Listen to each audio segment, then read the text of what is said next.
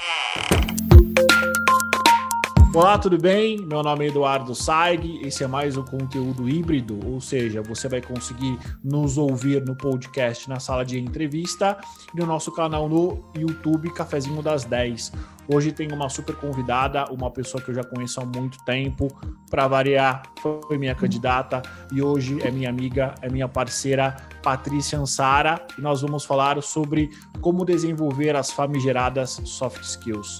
Pati, bem-vinda, tudo bem? Tudo bem, Edu, obrigada, prazer estar aqui com você, ainda mais para falar de um tema que tá com tudo, né, Edu? É, tá com tudo há muito tempo, para variar, a gente acaba escutando um monte de coisa, lendo, ouvindo e vivendo um monte de conteúdo, um monte de informação, e aí parece que o conceito ele vai se perdendo.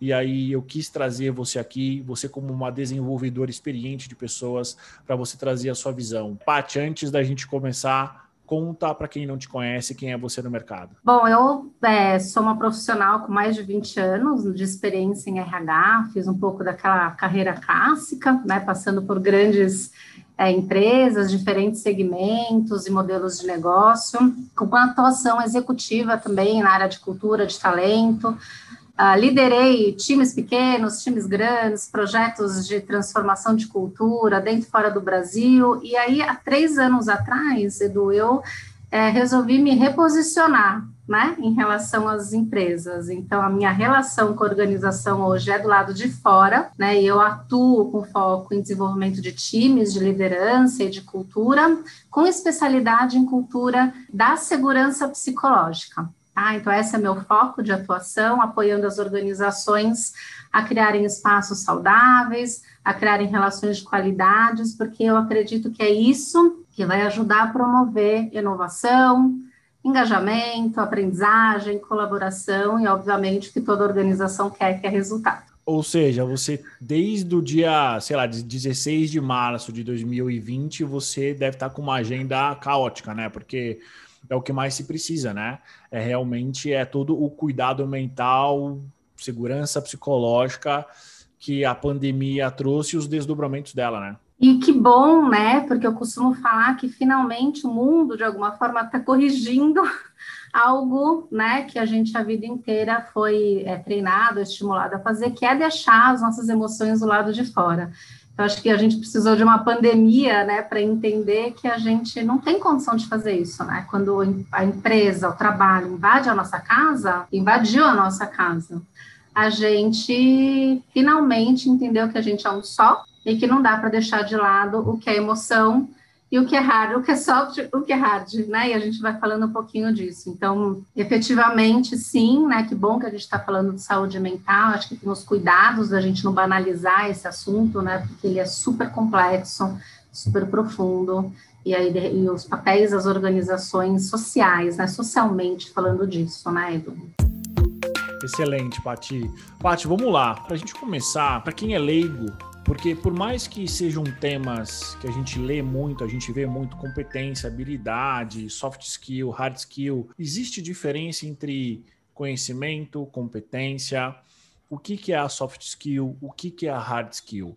Eu sempre gosto de contextualizar quem está nos vendo, quem está nos ouvindo, porque, novamente, tem tanta informação que o que eu sempre digo também é: parece que todos os textos, todos os conteúdos que nós vemos sobre esse tema parece que foram feitos da mesma pessoa, né? Parece que a mesma pessoa es escreveu ou simplesmente foi um Ctrl-C, Ctrl-V, a gente muda algumas palavras e aí a gente não sabe se está certo, se é um texto raso.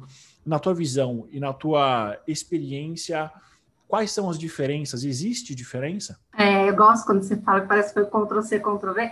Como a gente entra nesse modelo de automático, né? De sem parar para refletir, para pensar, e a gente vai repetindo as coisas aí sem nem ter uma análise crítica sobre.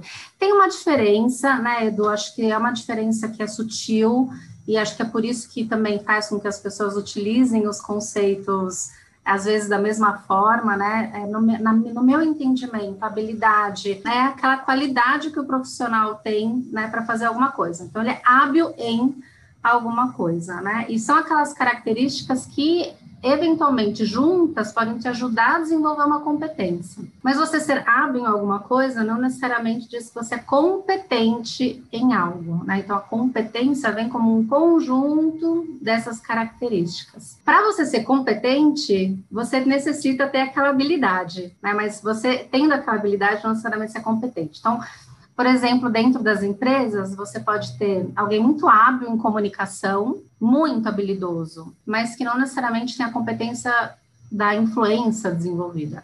Né? Mas a influência, para ser uma competência desenvolvida, precisa ter a habilidade de comunicação. Né? Então, ela é maior, né? A competência é um conjunto de habilidades, mais o conhecimento, mais as atitudes, né? Que a gente ouve muito dentro das empresas falar do chá, né?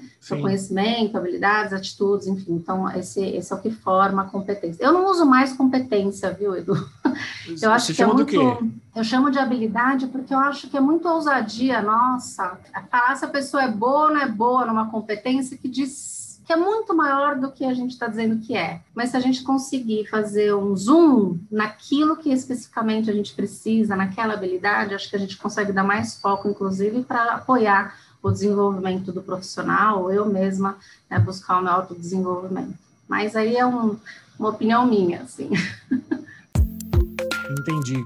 Pati, ah, em termos conceituais, existem diferentes tipos de competência ou a gente consegue encarar mais ou menos tudo dentro do mesmo conceito? Existem tipos de competências que o mercado usa, e depois eu vou, acho que meio que ir para um caminho de dizer que eu acho que está tudo meio junto, pode ser? Claro, claro. É, é, é eu trouxe você aqui justamente para você trazer a visão de alguém que trabalha com isso, que tem uma não só uma, uma opinião, mas que tenha todo um resultado que embasa isso. E assim, é, é o que eu sempre digo: a gente precisa começar a dar atenção para as pessoas que sabem do que estão falando, não que só parecem que sabem. E quando a gente começa a falar do que o mercado fala, a gente está de novo compartimentando, né? É. E eu já estou numa numa linha, Edu, de que a gente não tem que mais compartimentar mais nada, a gente tem que integrar tudo, né?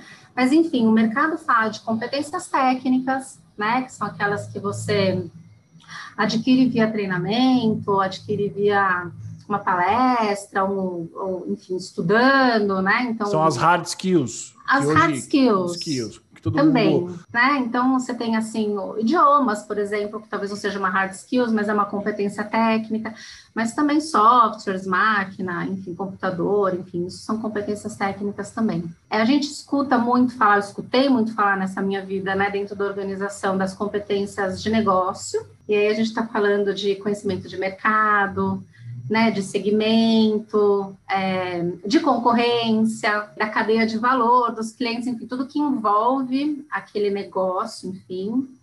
As competências funcionais, né, que diz respeito à sua responsabilidade naquela área. Então, dentro do RH, por exemplo, seleção por competência, é uma competência funcional de RH de seleção, assim como cargos e salários, enfim, outras competências assim, e as comportamentais, né, que são aquelas competências que a gente vai desenvolvendo ao longo do nosso repertório de vida, obviamente, que dizem respeito ao nosso comportamento. Eu hoje entendo que está tudo muito interligado, então a gente pode falar dessas competências que são mais transversais, ou tudo que você aprende em algum momento da tua vida pode ser útil para qualquer posição que você esteja, qualquer responsabilidade que você assuma, qualquer, independente de cargos é, e, e, no, e, nomenclaturas, né? Então, eu acho que é, a gente pode começar a falar de, trans, né, de competências transversais e menos categorizar, assim.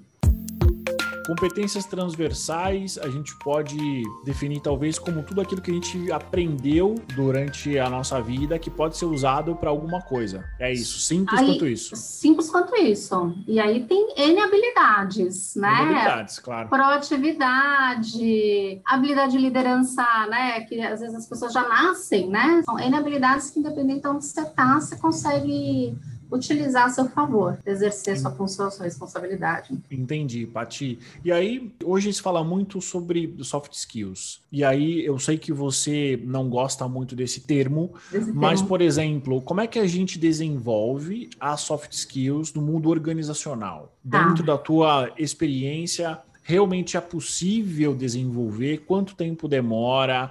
Como que o RH ele suporta esse tipo de desenvolvimento e principalmente como é que o profissional ele deve se portar? Acho que primeiro eu vou contar porque que eu não gosto muito desse termo. que é que assim, não é, não é que eu acho que você não gosta, acho que você já evoluiu para pensar além dele, né? Você já tem uma visão sistêmica de como é que as coisas funcionam, né? Eu acho que, de novo, a gente categoriza o que não é, é a gente está dividindo, compartimentando algo que não é compartimentado, acho que tem isso. E segundo que se a gente traduz ao pé da letra, soft skills são muito hard. É muito mais É difícil. o mais difícil, né? É o mais difícil de, de tudo, né?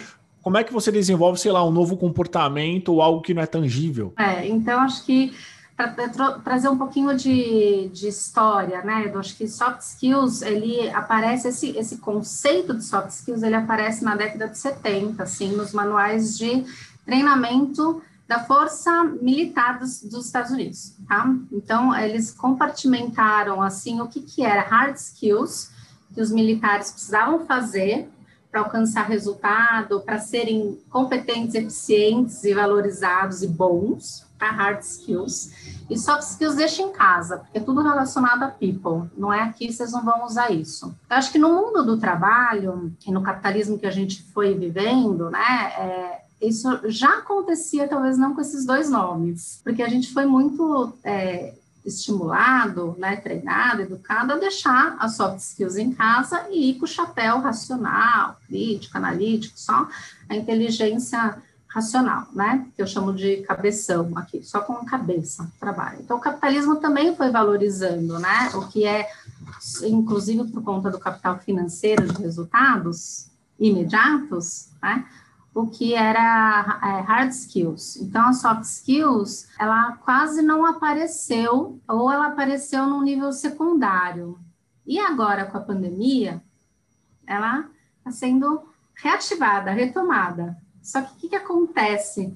Ela está sendo retomada num nível mais, muito mais profundo de conversa, porque não dá mais, Edu, para a gente falar de inteligência emocional sem falar de empatia. Não dá mais para falar de empatia, eu não falo de empatia se eu não falar de autoempatia. E aí, para falar de autoempatia, eu preciso ampliar meu repertório emocional, né? Porque eu também não tenho, eu não fui estimulado, eu, eu consigo falar cinco emoções no meu dedo, eu não consigo falar 45, porque eu não reconheço em mim. Então, as soft skills hoje, elas, elas trazem, no meu ponto de vista, um, o capital emocional que ficou de fora nesses últimos anos todos do capitalismo para conversa. Não dá mais para a gente falar de adaptabilidade e flexibilidade à mudança se a gente não falar dos medos. E medo é uma emoção. Você vê nesse mundo virtual os líderes tendo que dar conta de times virtuais, sentar junto, o nível de controle que aconteceu, o nível de desconfiança que aconteceu. Isso tem a ver com medo, né? Falar de resiliência, só mostrando a foto do bambu, não dá mais, Edu, sem a gente. É muito falar. raso, né? É, não dá é muito mais. raso. Exato. É, se, se, a gente não falar de carga mental, de estresse, de ansiedade, então, de novo, a gente está trazendo uma conversa dentro das organizações, esse capital emocional que ficou de fora mesmo, né? E aí é tudo muito mais difícil, é tudo muito, leva muito mais tempo, porque é uma conversa de criar espaços dentro da organização, né, ou individualmente, para acessar dentro de você os gatilhos, né, conhecer seus funcionamentos, então, você não vai para um treinamento de inteligência emocional sendo competente em, em soft skills de inteligência emocional, mas check, não check. É só, é só um, sei lá, é um diploma que você pega que não vale de nada, né? Não vale de nada, né? Então também isso está mudando a forma como a gente está criando espaços de aprendizado dentro da organização. Exato. E aí, Pati, perguntas perguntas de ouro, né? Como que se desenvolve uma soft skill? E aí, para quem tá vendo a gente, para quem tá ouvindo, acho que um dos pontos que eu tenho em comum com a Patrícia é que a gente fez um treinamento em comum com um grande mentor, um grande coach. Então, a gente acredita que é possível desenvolver, né? Mas, Paty, qual é a tua visão sobre isso, mesclando a visão da pessoa e a visão da organização? Quanto tempo demora em média? A gente vai entrar, talvez, numa conversa de coaching ou não? Por exemplo, se eu te se eu te fizer uma pergunta objetiva, né? Quanto tempo uma pessoa demora em média para ela desenvolver uma soft skill? Essa é uma pergunta de ouro, que a é resposta não existe. Porque Exatamente. tem o tempo Cronos, que é o tempo que a empresa quer, e tem o seu tempo interno, que eu não vou nem Exato. estar aqui nessa conversa, né? Que é o tempo de outra dimensão, que é o seu tempo interno, o tempo Kairos. Mas falando um pouco de coaching, me ocorreu aqui um exemplo para dar, Edu. Então, você me perguntou como que eu estou no mercado, eu também atuo como coach. Sim, sim. Né? Obviamente, as pessoas que procuram coaching, as empresas que procuram coaching para seus funcionários, querem resultados de quatro a seis meses, né? Que é o tempo de um programa de coach. Então tem e é muito difícil, né? É muito difícil, assim, é, é quase. Difícil. É, assim, quando uh, talvez quando a pessoa ela, ela começa a se entender e ela começa a entender as emoções, todos os nuances, já tem que dar resultado ou algum tipo de resultado ou algum tipo de ROI que, que nem se sabe como é que vai se medir, né? Não, não sabe e não se sustenta às vezes, porque isso é interessante, né? Porque hum, a gente deixou tanto de lado as questões emocionais, né, que é muito mais comum executivos procurarem coaching e socialmente aceito do que procurar uma psicoterapia, certo? Eu sou psicóloga de formação, obviamente meu programa de coaching ele tem essa duração de quatro a seis meses, mas ele é profundo. Sim. E quando eu aprofundo, Edu, eu encontro com a pessoa num lugar onde tem coisa que é só psicoterapia que vai ajudar. Obviamente, eu não faço terapia em coach, nem faria uma coisa dela, não tem nem habilidade para isso, nem são coisas que se misturam, mas o meu combinado é vai fazer uma psicoterapia e a gente segue junto, ou a gente encerra aqui e você vai cuidar disso na psicoterapia. Eu faço, já encerrei programas de coaching, porque senão a gente fica criando meta, criando meta, criando meta, criando meta, a pessoa vai indo, vai indo, vai indo, sem ter é, desenvolvido internamente estrutura para isso, sem conhecer o seu funcionamento interno, sem conhecer seus gatilhos, sem entender de onde que vem, né, é, como ele está hoje, né, olhar o passado, porque para projetar o futuro, eu preciso entender meu presente olhando o meu passado. E as organizações, agora pega essa pessoinha, Edu, e coloca dentro de uma organização, com a vida dela, com as complexidades dela, e aí bota mais 100 em volta, mais mil em volta, a gente monta uma empresa. Olha o nível de complexidade que isso tem, ainda mais quando 70% do seu tempo diz respeito a atividades interdependentes. Então, se as organizações que também estão montando meta, superando meta, montando meta, esperando meta e querem tudo muito rápido, vão ruir se a gente não cuidar do tecido das relações, né? Porque aí as pessoas não vão não vão mais colaborar, vão se calar, vão ficar doentes, não vão, aquele time não inova mais, aquele time não aprende mais junto, e aí a gente empaca em termos de resultado, em termos de inovação, perde mercado e às vezes morre como empresa. Não sei se, se eu respondi a sua Respondeu. pergunta. É, e aí, por exemplo, quem busca o desenvolvimento de uma soft skills, quais são as orientações que você dá, por exemplo, em termos de qual é o profissional que deve ser procurado?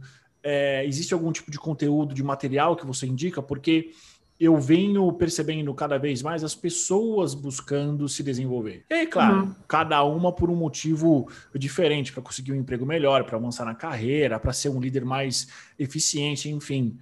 Quais são as dicas que você dá, uhum. por exemplo, se eu quiser desenvolver uma soft skills, por onde eu começo? Autoconhecimento, obviamente né? E para aí você acessar esse, esse lugar do autoconhecimento, você precisa de coragem, né? Então, eventualmente, pedir feedbacks, fazer é, conversas, observar, ter mentores. Então, acho que são formas. Acho que não, a gente não desenvolve soft skills que não seja pela prática. Para praticar, a gente precisa acessar esse lugar, né, do desconforto porque a gente vai começar a se colocar no mundo de outra forma, né? Seja como líder, seja como, né, é, ou não líder, enfim, gestor, mas a gente é, tem que praticar. Então, acho que as dicas que eu dou é, além do que a organização está oferecendo para você, né, e se você já conhece, né, o seu, os seus, o seu, as suas qualidades, as suas habilidades, entende quais são as habilidades que você gostaria de se desenvolver, é pedir ajuda, identificar mentores, pedir feedback constantes, né, com,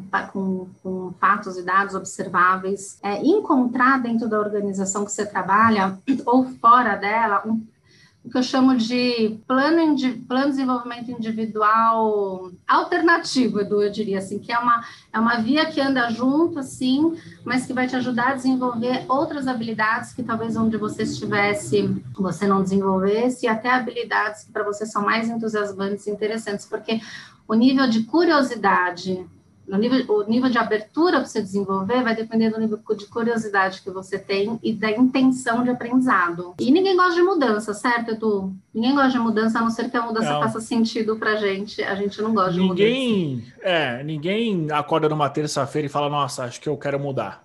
Ninguém, desculpa.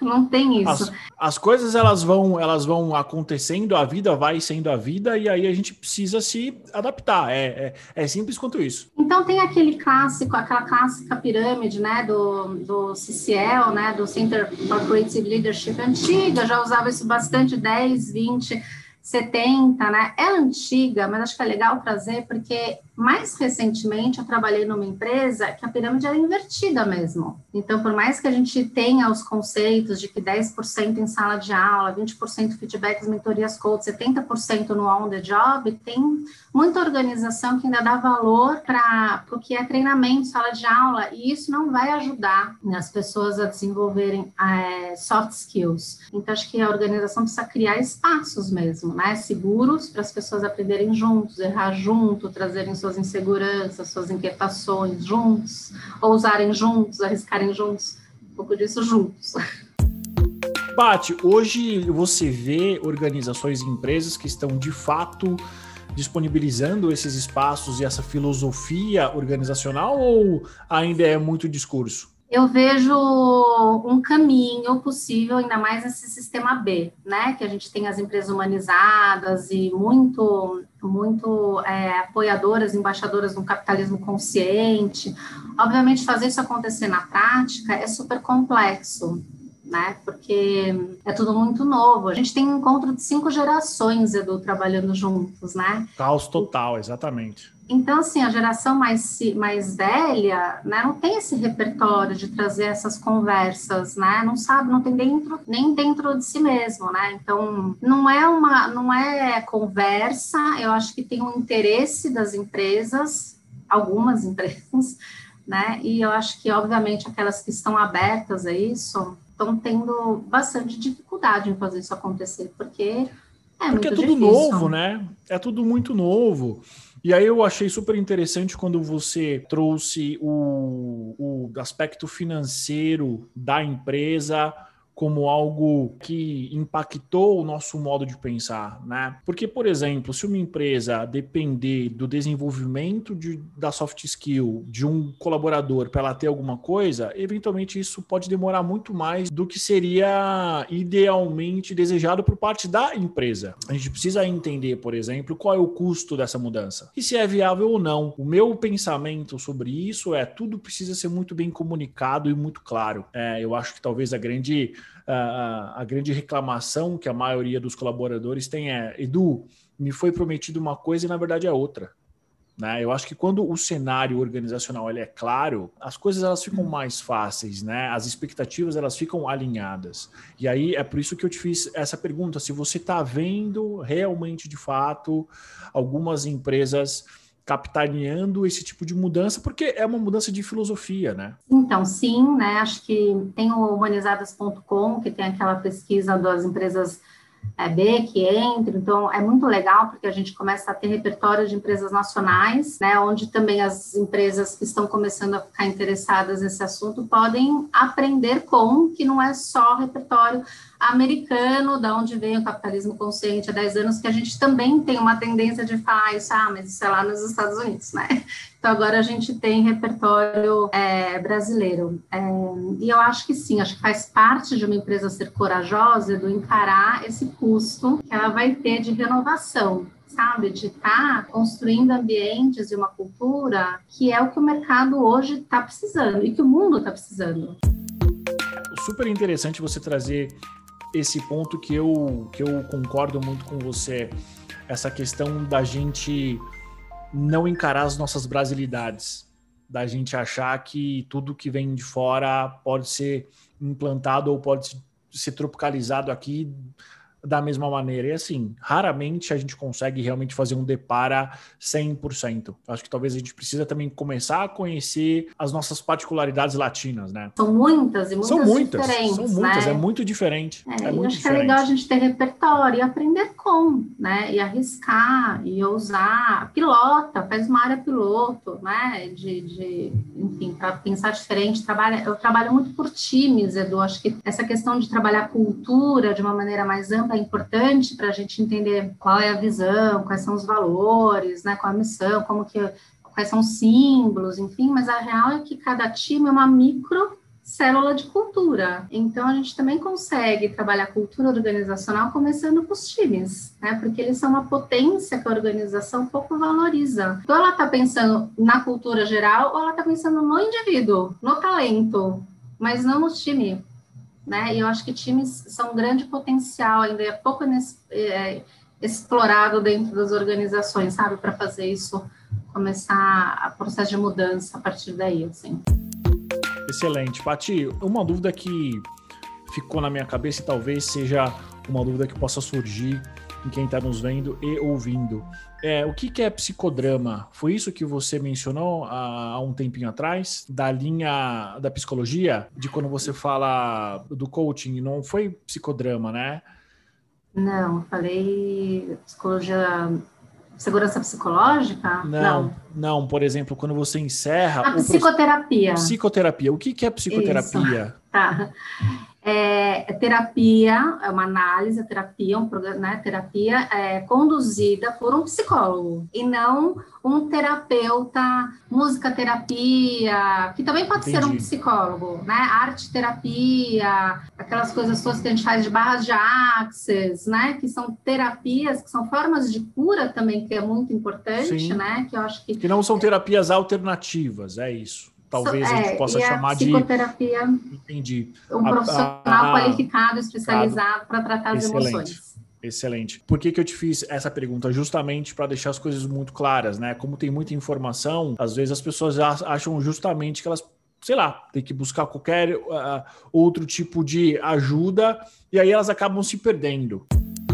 Paty, na tua visão, quais são talvez as soft skills que você vê como mais importantes para os próximos dois anos? Sem dúvida nenhuma, as soft skills relacionadas à gestão emocional, a conhecimento e gestão emocional, então, inteligência emocional, inteligência social, e eu traria aqui uma outra inteligência, que é a inteligência espiritual, que a gente começa a falar do nível de intuição, tá, Edu? Acho que especialmente com essa pandemia, é, a gente começou a precisar desenvolver uma habilidade de ver o que é invisível. Conta mais sobre isso, porque é, o que, que é essa inteligência espiritual? Porque com certeza isso vai causar um, uma certa confusão, né? É, e é, obviamente é novidade, ainda mais falar de espiritualidade de, né, dentro das organizações ainda é, é uma coisa porque distante. assim a gente, bom, eu pelo menos tenho como coisas antagônicas, talvez a gente tem a matéria e o espírito, né? E aí, claro, eu, eu, tenho uma crença de que elas caminham juntas, mas eventualmente tem um monte de gente que acha que é tudo separado, né? Objetivo com, com o subjetivo. Fala mais sobre isso, super interessante. É onde a gente começa a trabalhar o indivíduo de forma integral, né? O pensar, o sentir e o fazer dentro da onde ele pertence, que não é só matéria, no impacto de, do todo social. E quando eu, eu consigo entrar em harmonia com o que eu penso, com o que eu sinto, eu aciono dentro de mim é, essa capacidade de intuição que o ser humano tem, de intuir, de ver o que não é invisível. Eu entro num outro, num outro nível de inteligência, que é essa inteligência da intuição, que eu acho que hoje em dia, com essa coisa do virtual, a gente está começando a entender que isso é preciso porque eu preciso é, liderar com coisas que eu não estou vendo, né? E aí, como é que eu faço isso? Eu preciso acionar minha capacidade de intuição, que não é mais nem só pensar, nem é só sentir, mas é como é que eu junto tudo isso em prol né, de algo que é muito maior que eu, né, do todo, assim, de uma inteligência que é maior. E para os céticos, como que você começa a desenvolver a sua, sua intuição? já a gente já tem algum tipo de ferramenta, algum tipo de caminho, de, de, de filosofia que possibilita isso? Olha, Edu, existem algumas técnicas, né, de respiração, de pausa, de meditação. Ah, mas eu não faço pausa, eu não faço respiração, acho que nada disso funciona é, a gente, eu também costumo dizer, do que a gente consegue fazer a transformação e as mudanças acontecerem para as pessoas que têm abertura para isso. Então, por que, que eu vou falar com céticos nesse momento se eles não são o meu turning point? Obviamente, quando a gente começar a trabalhar isso de uma maneira geral e organizacional, essas pessoas vão ser convidadas a olhar isso com mais carinho.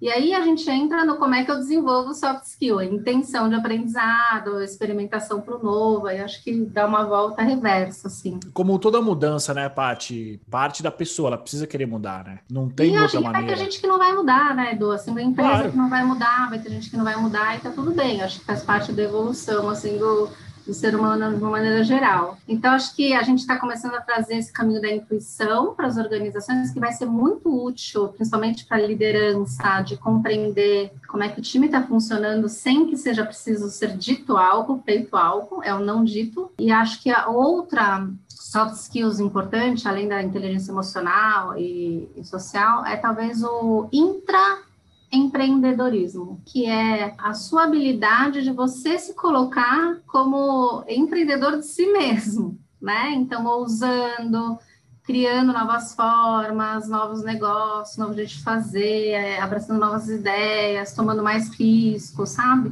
O tempo inteiro. E aí a gente, obviamente, vai entrar de novo na questão de modelos mentais, se isso é fácil, do desconforto, de coragem, mas acho que essa é uma questão importante, independente do nível que você está dentro da organização, se você é CLT ou você é autônomo. Acho que isso é uma questão de expansão como ser humano, assim.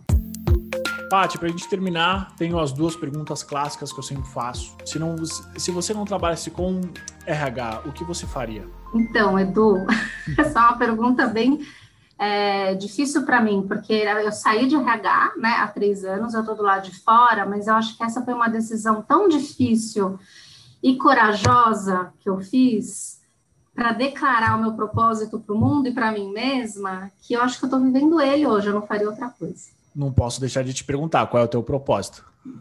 Que é justamente apoiar né, as organizações, ou apoiar, é, servir com o meu talento, né? Para criar um mundo mais humano e mais consciente, né? Então acho que perfeito. Eu acho que o RH ele não saiu de você, né? Você está fazendo ele de uma maneira individual, talvez de uma maneira não corporativa, eu acho. E o RH ele é o meu maior cliente, né? Porque quando eu falo de times, liderança e cultura, Exato. obviamente, né? Então eu adoro e não faria outra coisa. Assim, acho que eu só me reposicionei mesmo. Ótimo. Última pergunta. O que é RH para você? RH para mim, Edu, é onde pulsa a organização, né? E é onde deve continuar pulsando. E é onde pulsa, Edu, é onde a gente tem um, um centro de coragem para fazer acontecer o que a gente quiser, né? Então, na minha perspectiva hoje, o RH seria a área para ajudar a pensar, criar modelos de negócio e culturas organizacionais para atender o que o mundo está precisando. Como? Ousando, arriscando, criando ambientes ou soluções, né, para a gente parar de ter conversas só mais transacionais e ter conversas profundas e corajosas, né? para a gente começar a trazer é, essas outras, esses outros capitais para o negócio não só o financeiro, mas o intelectual, o intelectual, né? O emocional, cultural, educacional, né? E não só o financeiro. Então, acho que para mim é onde pulsa. O RH corajoso, ele é capaz de fazer um advisory, né? Muito grande de uma transformação de negócios. Assim.